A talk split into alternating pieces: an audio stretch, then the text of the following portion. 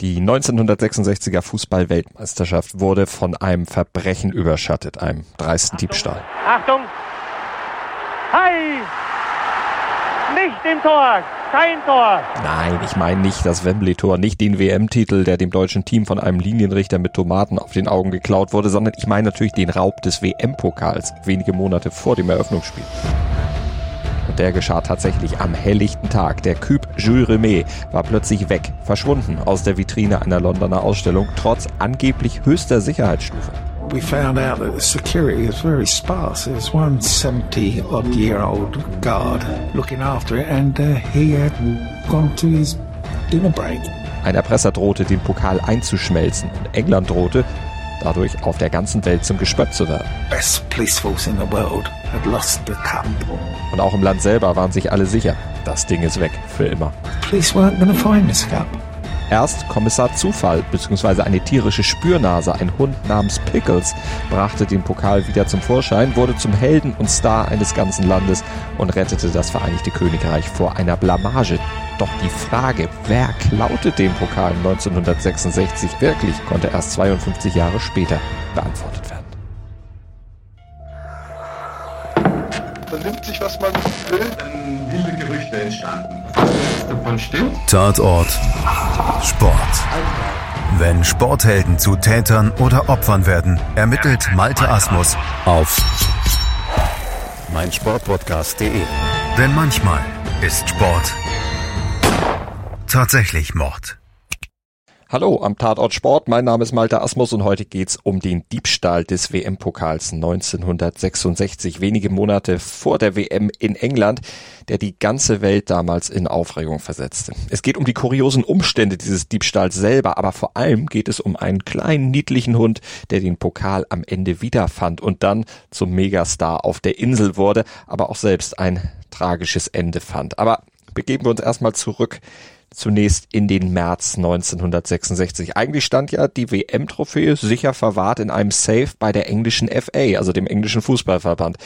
Doch der Verband stimmte zu, aus Promotion-Zwecken für das Turnier den Pokal öffentlich auszustellen. Und das passierte bei einer Briefmarkenausstellung für Sammler in der Methodist Central Hall in Westminster. Fest verschlossen in einer abschließbaren Glasvitrine. So die Auflage der FA, erzählt der Reporter von ITN hier. One private security firm brought the cup here from the FA's headquarters in Lancaster Gate, and an entirely different one, Alsa Guard Services of Coulsdon in Surrey, whose motto is An Alert Alsatian, was responsible and still is responsible for security inside the £3 million exhibition.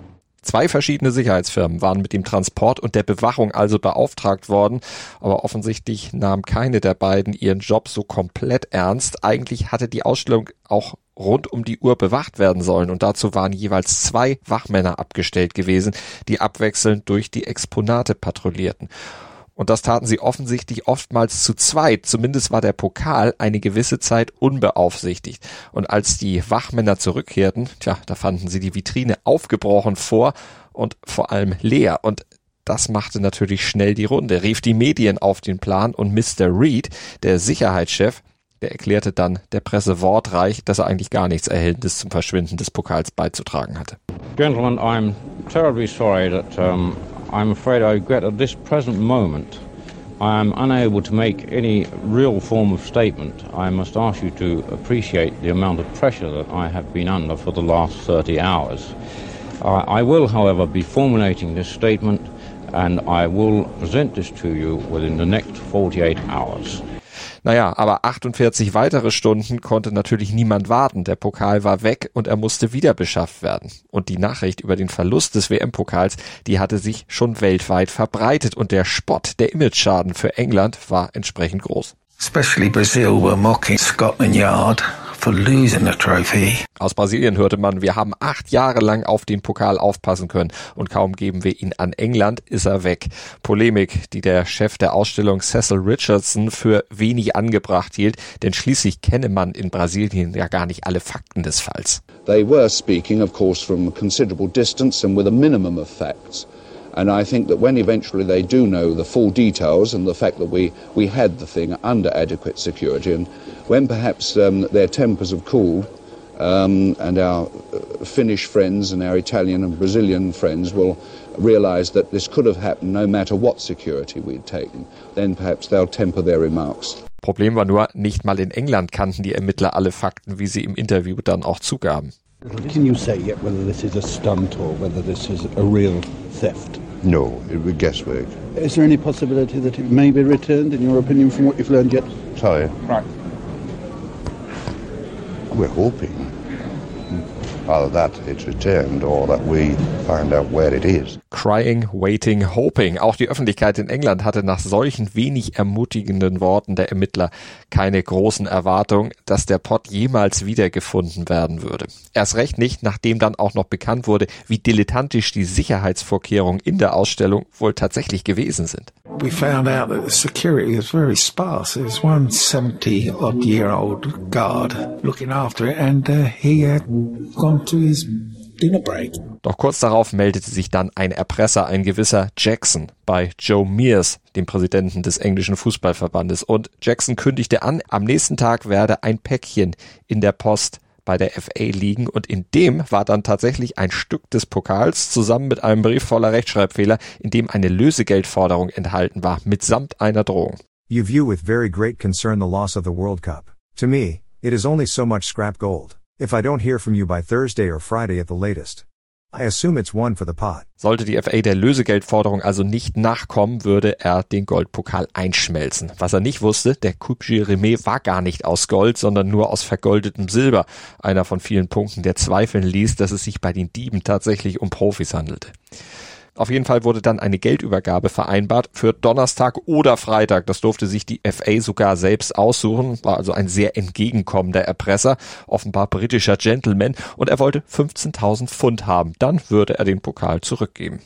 Man traf sich, die Polizisten, die sich als Assistenten von Mr. Mears ausgegeben hatten, zeigten dann dem vermeintlichen Erpresser Jackson auch das Geld und verlangten die Rückgabe des Pokals. Ja.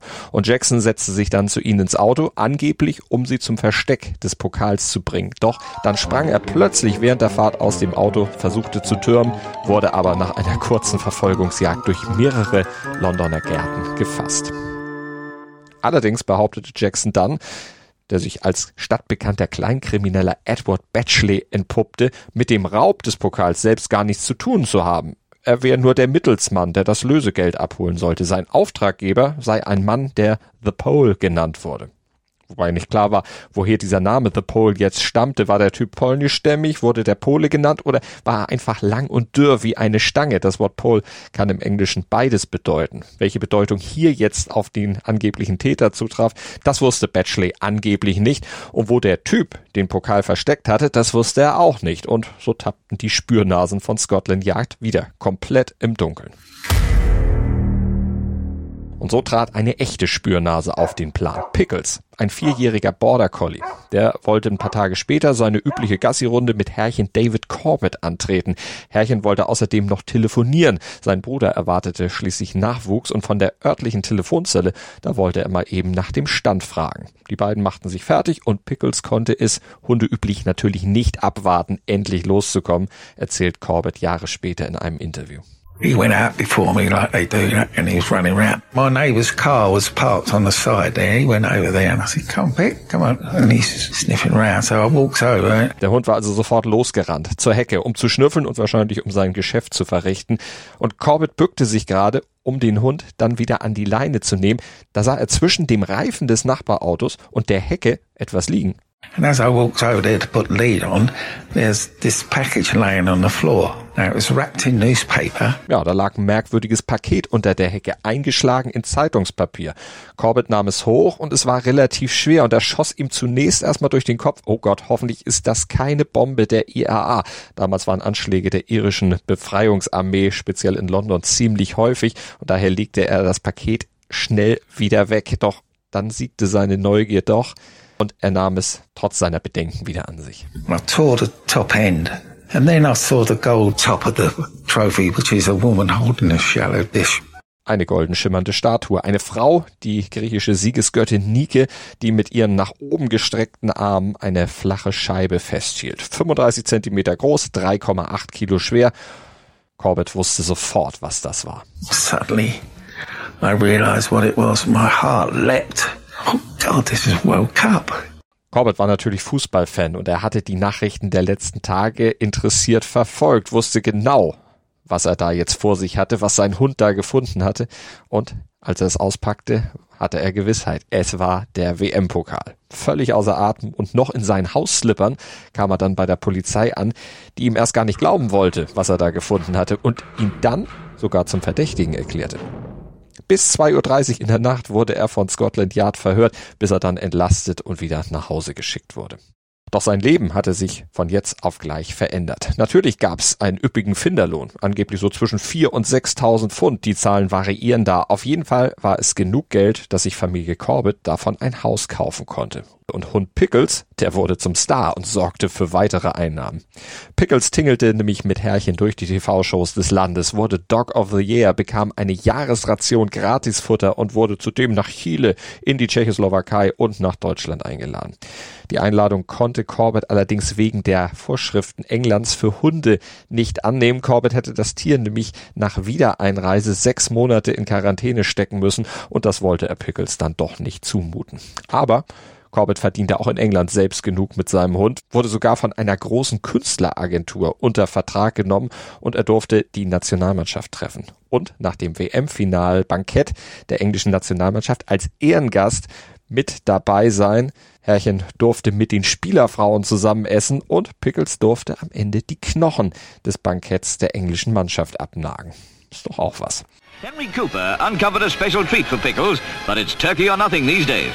The champ had something to impress David Corbett, though. A reward cheque for £1,000 presented by the club to Pickles and his owner for their part in recovering football's most coveted award. Die große Frage war ja, wer hatte den Pokal nun eigentlich geklaut? Bei allem Jubel darüber, dass er wieder aufgetaucht war, beziehungsweise bei allem Jubel über den Spürhund Pickles, rückte diese Frage zunächst für die Öffentlichkeit etwas in den Hintergrund. Genau wie die Frage, warum lag der Pokal eigentlich eingewickelt in Zeitungspapier irgendwo zwischen einem geparkten Auto und einer Hecke? 2018 brachte der Daily Mirror dann Licht in die Sache. Unter Berufung auf gleich drei Quellen berichtete das Blatt, dass der eigentliche Dieb ein gewisser Sidney Cugulier war. Ein Londoner Ganove, der über 25 Jahre wegen zahlreicher anderer Delikte im Knast gesessen hatte, aber bereits 2005 verstorben war. Und sein Neffe, der Sohn seines Bruders Reg Cugulier, erzählte, sein Vater und sein Onkel hätten den Diebstahl gemeinsam begangen. Sie hätten den Schrank in der Ausstellung aufgebrochen, den Pokal in eine Tasche gesteckt und seien dann getürmt. Und als ihre Erpressung dann misslungen war, ihr Kumpel, den sie für die Geldübergabe angeheuert hatten, verhaftet wurde, da gerieten sie in Panik und wollten den Pokal möglichst schnell loswerden. Sie holten ihn also aus ihrem Kohlenkeller, wo sie ihn versteckt hatten, wickelten ihn in Zeitungspapier und versteckten ihn einfach zufällig unter irgendeiner Hecke, mit der sie auf jeden Fall nicht in Verbindung zu bringen waren und wo ihn dann später Pickles fand.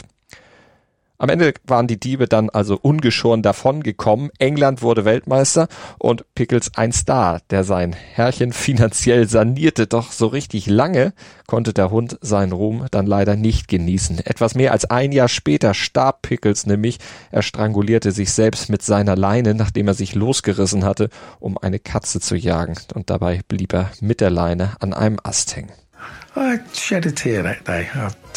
Aber auch dem WM-Pokal erging es nach seiner Rettung nicht so gut. Zunächst wurde er zwar von den Engländern in die Höhe gereckt. Vier Jahre später bekamen ihn dann die Brasilianer für ihren dritten WM-Titel für immer geschenkt. Doch 1983, da wurde er dann auch denen geklaut.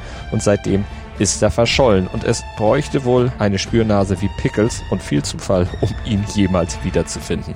Aber Pickles liegt seit 1967 begraben im Garten des Hauses, das Herrchen Corbett von dem Geld kaufte, das er mit Pickles verdient hatte.